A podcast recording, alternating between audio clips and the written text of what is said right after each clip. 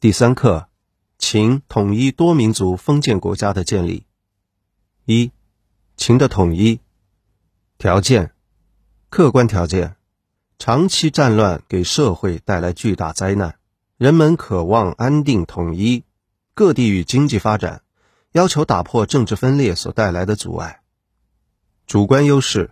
位置优越，物质基础雄厚，数代秦王励精图治，广纳贤才。尊奉法家，奖励耕战，策略得当，采取远交近攻策略，以近旁的韩、赵为主要斗争对象，对较远的齐、燕暂置不顾，稳住楚国和魏国。秦地理位置的优势，秦优越的地理位置是其完成统一大业的一个重要因素。秦地处西北部的渭河流域，南境易守。可以进攻东面的其他国家而无后顾之忧，地处边远地区也使秦军经常与狄、戎等少数民族进行战争，因而处于战备状态，保持着强悍的战斗力。统一过程，统一全国，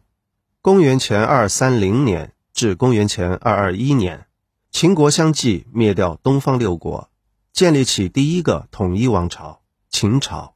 定都咸阳。开拓边疆，南征越族，加强了对云贵一带西南夷的控制，